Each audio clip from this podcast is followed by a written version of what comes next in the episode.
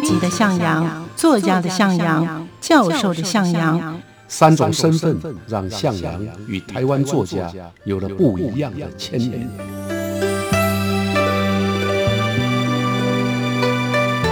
听向阳与徐凡谈他的作家朋友们在写作这条路上，生命与创作如何交织出最灿烂的光芒。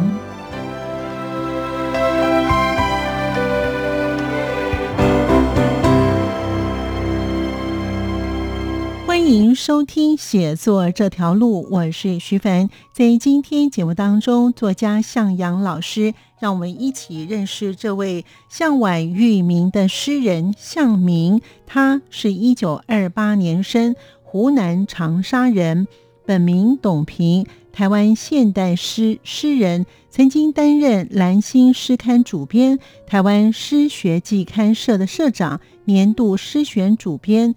文协以及新诗学会理事、国际笔会的会员，还有国际华文诗人笔会主席团的委员，曾经荣获文艺奖章、中山文艺奖、国家文艺奖以及中国当代诗魂金奖。世界艺术与文化学院在一九八八年授予他荣誉文学博士。他的作品诗以及散文被选入国内外各大诗选的文选，也是报纸的专栏作家。同时，他有出诗集、诗画以及诗随笔、散文跟童话，还有翻译诗集。另外，作品也翻成英文、法文、德文、比利时文以及日文、韩文，还有斯洛伐克。马来西亚等不同国家的语言的文字，在今天节目当中，我们就跟着作家向阳老师的脚步，一起去认识这位诗人向明。欢迎收听《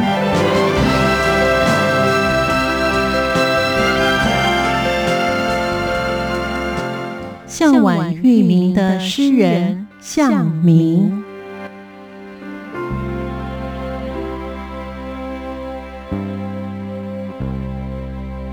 他是一九五零年代啊，开始活跃在台湾的诗坛。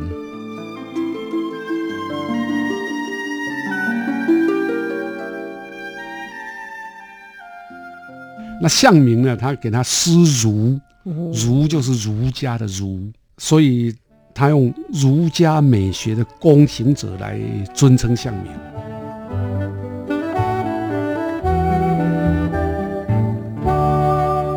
为人处事啊啊，有儒雅之风的一个诗人。朋友们收听《写作这条路》，我是徐凡，我是向阳。今天呢，向阳老师呢要为我们听众朋友呢，我们一起来认识的这位的诗人，是我们定的题标，老师定的题标是向晚玉明的诗人向明。哎，跟老师都同样一个姓哦，我们只差一个字。好，所以呢，这个向明这位诗人呢，他的写作风格以及有关于他的故事。向明啊，嗯，他。啊，是台湾应该现在是元老作家了，是的，应该有高龄九十二岁。他是一九五零年代啊开始活跃在台湾的诗坛。我们如果算他从一九五零年代出发，那时候他的老师呢是当时重要的诗人叫秦子豪。后来向明也加入了秦子豪所创办的蓝星诗社。嗯，在一九五四年呢开始在蓝星诗刊。还有现代诗刊发表诗作。我是一九五五年出生，所以可想见，我还没出生之前，他已经是开始发表作品了。哦，一九五七年，他获得了中国文艺协会的优秀诗奖啊，所以基本上他是很早就出名的年轻诗人。那个阶段，到了一九五九年啊，他出版他的第一本诗集，叫做《雨天书》。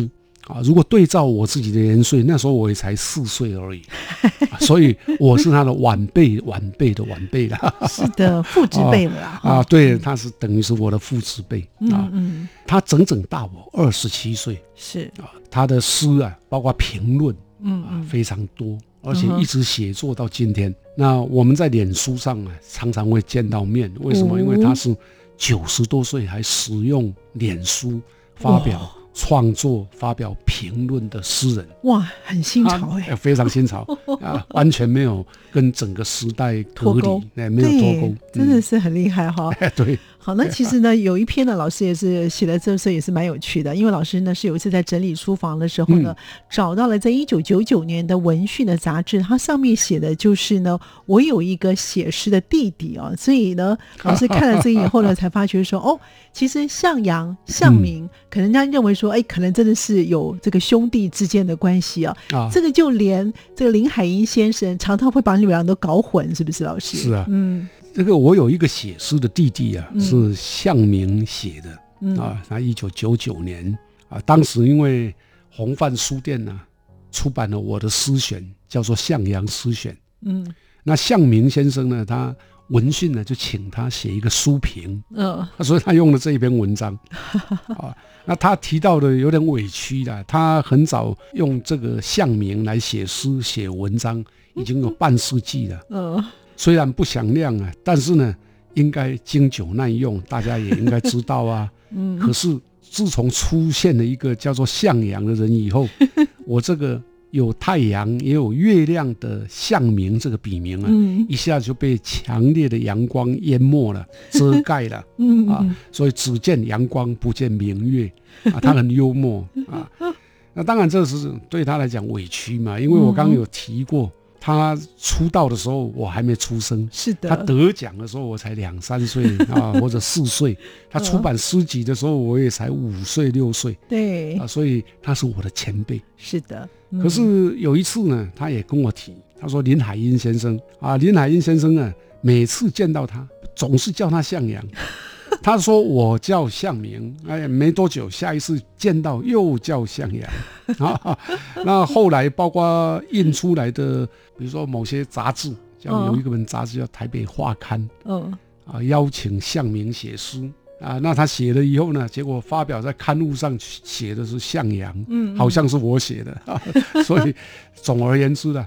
有时候他的信会寄到我这边来，有时候别人给我的信会寄到那边去，啊，所以基本上我们向明、向阳啊，嗯嗯，很难分。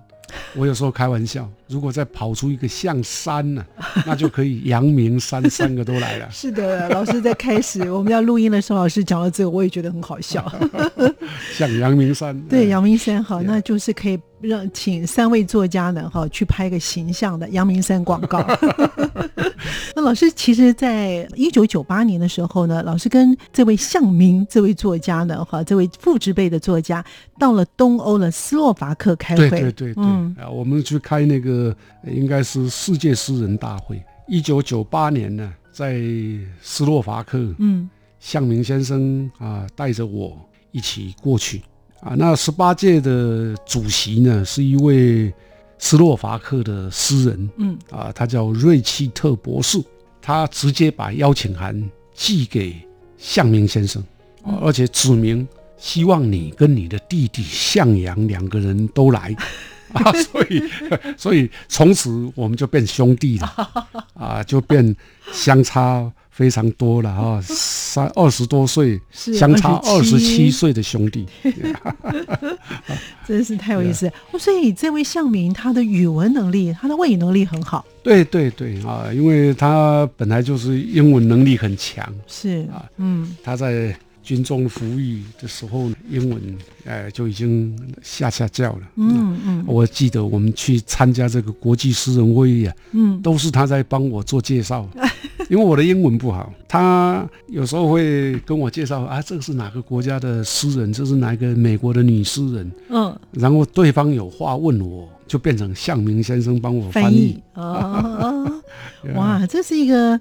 蛮有趣，而且印象会很深的呃诗人的会议哈，它等于算是一个国际的诗人会议。哎，都是世界诗人大会每年举办啊，有当然有不同的团体，嗯。啊，大概一年之内会有两三个世界诗人大会，有不同的国家、不同的团体在主办。嗯嗯，我们有时候被邀请就会过去啊，当然他也不可能每年都邀请固定邀请一批人。好，那其实呢，还有一位呢诗人叫做萧萧，他就曾经写儒家美学的躬行者，就尊称向明的诗学，这是怎么样的一个故事？萧萧是一个诗评家，嗯啊，也是诗人。那他也善于啊给诗人封号，比如说我们现在一一直在讲一代诗魔洛夫啊，这诗魔这两个字。就是萧萧取的，那向明呢？他给他诗儒，儒就是儒家的儒，所以他用儒家美学的躬行者来尊称向明。嗯嗯。两千零七年的时候，啊，萧萧还为向明举办了一个儒家美学躬行者的研讨会。那个那一年刚好向明八十岁的生日。哇啊！那这个儒啊。其实也可以代表着向明的个性，还有他的人格。他就是一个非常啊为人处事啊啊有儒雅之风的一个诗人。嗯哼，人呐非常温和，然后有和煦，就像一个儒者一样。潇潇用这个名号称他，我觉得是相当合适的。在我个人跟向明先生来往哦也很久了啊，三十多年了，哦四快四十多年了啊。我的感觉呢，他这个人本性温良啊，处事非常敬重认真，待人呢也非常宽和。那这个在他的诗的作品里头也反映出来。那他撰写的诗的评论也是如此。他追求的是什么？他自己这样说啊，是在温和的后面表达刚健，在平淡的后面表现执着啊，这就是他的诗的风格的特质。所以他有一本诗，一本诗集叫做《雨天书》啊。老师刚才前面也有提，《雨天书》是他最早的第一本诗集。那里面呢有一个“释”，就是解释的“释”啊。对。那可不可以请老师帮我们念一下？好，我们谈到向明的出发，就是一九五三年，当他出版这个《雨天书》这个诗诗集，在后面出版，写作是在一九五三年。嗯。它里面有一首四行的诗，就是您刚提到的解释的“释”。那我念一下：贴金的赞美不要，风可将它腐蚀；参色的颂歌不要，时间会将它遗忘；待剪的出手，没有梦过女王的亲吻。伟大的建造里，我是一名默默的工匠。这个是他年轻时候写的诗。我们也可以从这首诗里面看到向明的诗观。工匠啊，就是啊，在建造一个大的工程当中，那个搬泥水的工的工人啊，那用工匠代剪的手去建构一个城堡，是向明那个阶段对自己的自我期许。他不奢望啊，有女王来亲吻他啊，所以相较于当时啊，现代派的诗人呼风唤雨。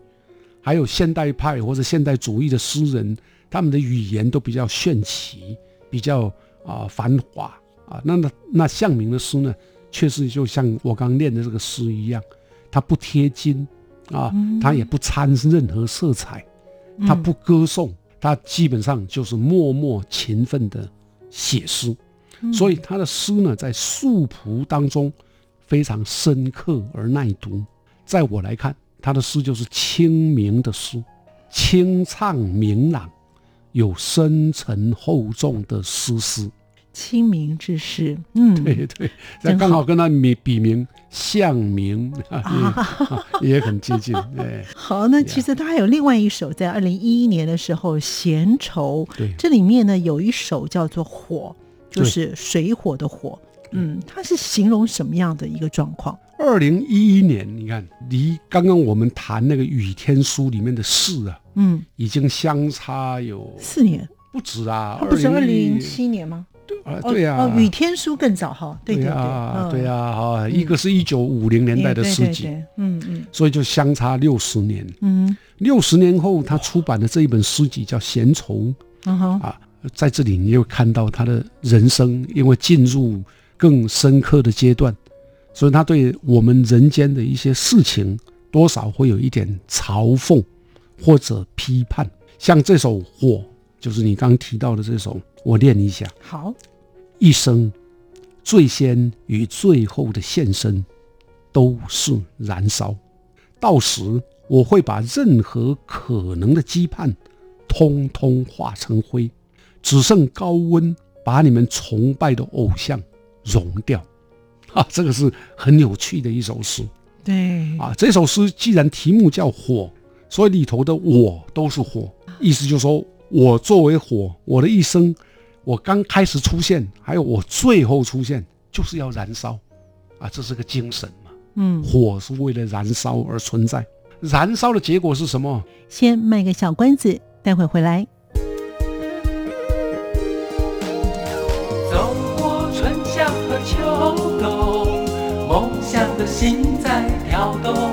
我们拥有同样的阳光，穿越地球天空，让你听见不一样的阳光，向世界的爱转动。朋友们继续回到写作这条路。在今天节目当中，作家向阳老师让我们认识了这位诗人作家向明。虽然呢，他都自称是他的兄长，而他跟老师的年龄真的是父执辈。老师在节目的后半段会为我们一起分享向明。这位诗人他的诗的风格。欢迎您继续的收听。我的感觉呢，他这个人本性温良啊，处事非常敬重、认真，待人呢也非常宽和。那这个在他的诗的作品里头也反映出来。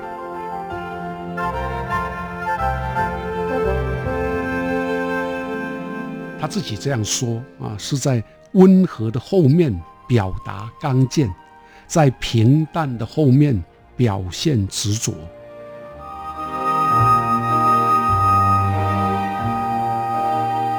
他的诗基本上都是从生活取材，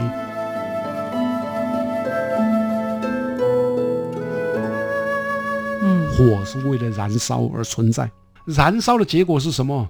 第一个结果是把任何可能羁绊着我的任何的束缚，通通化成灰，我不再受任何的羁绊，不再受任何的束缚，以及任何的限制。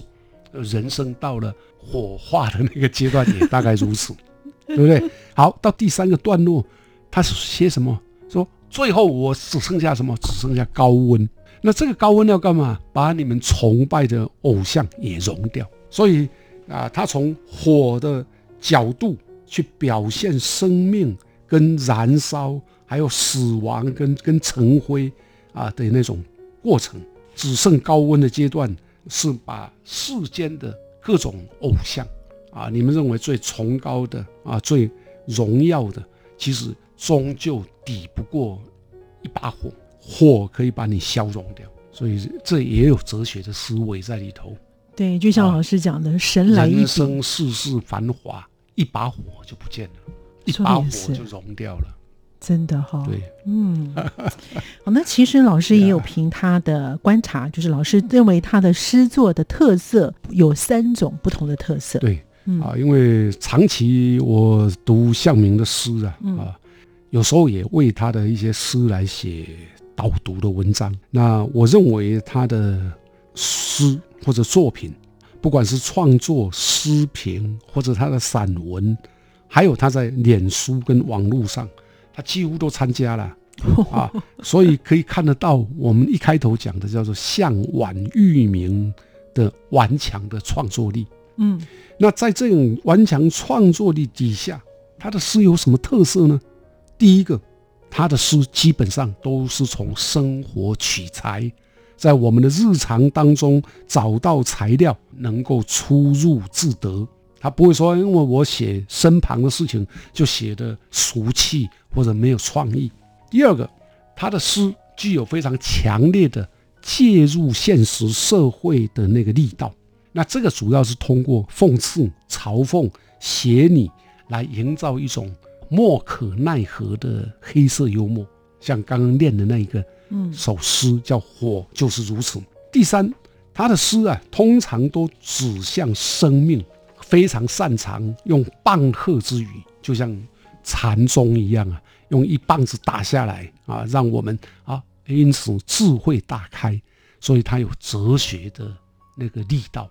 他跟我们上个礼拜介绍的林亨泰先生，嗯在这个部分有点类似，嗯，哎，所以他的创作力跟生命力，哇，都是蛮强的。非常强。啊嗯啊你要知道，他现在应该是住在公寓的四楼，啊，哎，他还是一个人，哎，还是一样爬楼梯的，没有电梯，啊，因为旧公寓那真的很强啊。啊，每天这样上下楼。哦，他身体很好哎，哎，很好很好，我很羡慕。哎，哇，呃如果哥哥如此，弟弟也应该能够如此。没错没错，一定没问题。老师呢，在后面呢也有写一篇，就是嗯读完他的那一本的，那算他一本诗画集诗画集啊对。我觉得老师那个题目写的蛮好的，捕鱼入网，捕诗入书。哦，老师要不要谈他？是因为要出这个诗文集呀、嗯那这个诗诗文集基本上都是在做评论啊，嗯他谈别人的诗，嗯他自己的诗观，另外他有他自己的诗论。嗯那个书名很特殊，叫我为诗狂。我们不是有个成语吗？叫我为轻狂。嗯我为了我的爱人而发狂啊！他他不是，他是为了诗，然后要我帮他写一个导读啦啊！他说这是序文呢，嗯那我当然不能不听嘛，因为老哥的交代啊，兄弟都要听的。然后我那个时候的想法就是看完他的这些文章之后，我认为向明读诗、写诗、诗评，他总共已经有半个世纪了。嗯他的诗风呢，是在儒雅之处看到辛辣，在平淡之处酝酿深沉，余味无穷，耐人咀嚼，引人深思，卓然自成一家。他的诗画，诗画就是讲诗坛的故事的，这叫诗画啊。嗯他的诗画纵横开合，敦厚恢宏，充满理趣和慧见。他用半个世纪以上的时间，孜孜酷酷地写诗，而精进不已，就是从来没有落伍过啊，从不疲软。他用右手创作，用左手写评，这样的诗人，不就真的是向晚育明吗？就是到了他的黄昏的阶段啊，从七十岁一直到九十岁，也有二十多年了。哇啊，，所以这二十多年来到九十二岁，二十二年来，这不就是在走一条黄昏的路，对不对？在苍茫的世纪之中，他一样走得非常的，也可以叫做坚定啊，这个让我非常感佩。那其实呢，老师呢，刚才前面有讲到说，其实他等于跟老师差了二十七岁，27他算是父职辈的一位的诗人哦。那老师是怎么认识这位前辈诗人的呢？我已经开始快忘掉他了 啊，就是我到底是什么时候认识他的？嗯我跟他认识那个时间不确定，不过可以确定的是，我那时候是大学生。那我们因为也共同参与过儿雅版的年度诗选，啊，这上次我们在谈到影帝先生的时候，啊，有提到这个诗选，啊，还有张默，张默那个时候找向明先生，我，然后潇潇、李瑞腾、张汉良，所以我们有很多共事的机缘。那基本上他都是用啊写诗的弟弟来看待我。我主持《阳光小集》跟《智力副刊》的时候，印象更深刻。他写稿子给我们，那他的诗啊，只要投到《智力副刊》呢，我都立刻刊登。其实原因很简单，那因为他虽然是个外省诗人，可是他的诗呢，受到《智力副刊》呢的读者非常的欢迎。原因是因为他的诗通常都是批判社会，批判社会里面的问题，那刚好很符合《智利晚报》副刊的需求啊。那我也跟他说，哎，向明老师啊，我们那时候都比较少叫老师的，我们说，我说向明先生，你的诗啊放在《智利副刊》呢，读者都很喜欢嗯哦。他对这个事情也非常重视，哦因为那个年代，我们现在讲的就是回到一九七七年到一九八零年，对有乡土文学运动，有党外运动的时候呢，智利副刊是比较倾向党外的。对向明先生呢是比较是，呃我们也可以说那个年代的外省诗人，他的作品会在一个比较反对政府的报纸上刊登，而且受到欢迎，对很稀少，很稀少，那很稀少。啊。不过你也可以看得到他的诗啊，就跟他生活的台湾完全的切合在一块。嗯，我想对我来讲，呃，在回忆这个跟他相处的我的年轻的时代的时候，这一件一直到现在都还记忆深刻。嗯嗯其实除了这个以外，向明先生还有一个比较大的贡献，那就是他当时曾经在台湾新闻报有一个副刊叫《西子湾副刊》，嗯写了一个专栏。这个专栏呢，后来编成《新诗百问》，这个总共写了两年。哦当时的台湾的文学家、呃评论家叫叶石涛先生，嗯曾经用小说一百问，那彭瑞金呢曾经用评论一百问，而向明呢是外省诗人，可是他写的新诗百问呢也很受欢迎。那所以台北的这个尔雅出版社尹地先生看了非常喜欢，就先在一九九七年呢为他出版了新诗五十问，嗯接着一九九八年嗯又出版了《新诗后五十论》，在两千零八年又回到《新诗百论》一整本书。这个对新诗的教育，还有对刚开始从事写作的诗人是一个很大的指引。它就像渡船一样，把你从此岸渡到彼岸。本来我不懂诗，我读了向明的这个《新诗百问》之后呢，嗯哎，发现了诗的世界，然后对诗的各种诗坛，还有创诗创作的各种原则有了一个认识，所以就可以进入现代诗的世界。所以我们可以看，在这个部分，他的贡献也很大。所以他这个诗画呢，跟诗评呢，还有呢，刚才嗯。老师您说的，他这些的著作，不管是一九九七年尔雅出版的《新诗五十论》，以及在一九九八年嗯，出版的《新诗后五十论》，以及二零零八年何为新诗百论呢？对，对于新诗的教育跟创作者都是非常好的一个明灯，就是了。对，它是渡船，嗯也是明灯。嗯啊，其实他在《人间福报》呢，他也有开一个专栏，叫做“诗探索”，是吧，老师？对对对。不过这个当然就是说啊，有关于诗的这个部分呢，他写的东西不少嗯啊。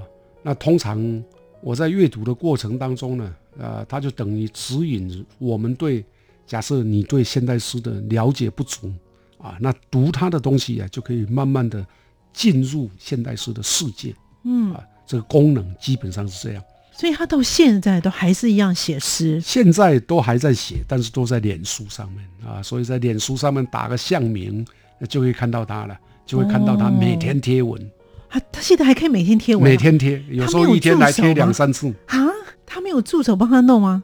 他当然不会有助手啊，啊，他九十二岁了，太强了九十二岁了，他就在家里呀、太厉害，太厉害！我们这个都不需要跟他看齐哈对。哦，所以我们今天呢，借由向老师呢，让我们呢一起认识了向晚玉明的诗人向明，跟老师只差一个字。哦，非常感谢向老师，谢谢也谢谢听众朋友的收听，我们下次见了，拜拜，。谢谢大家。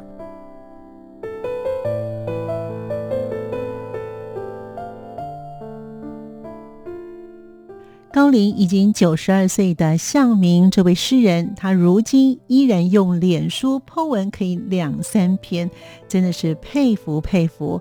感谢听众朋友的收听，我们下次见。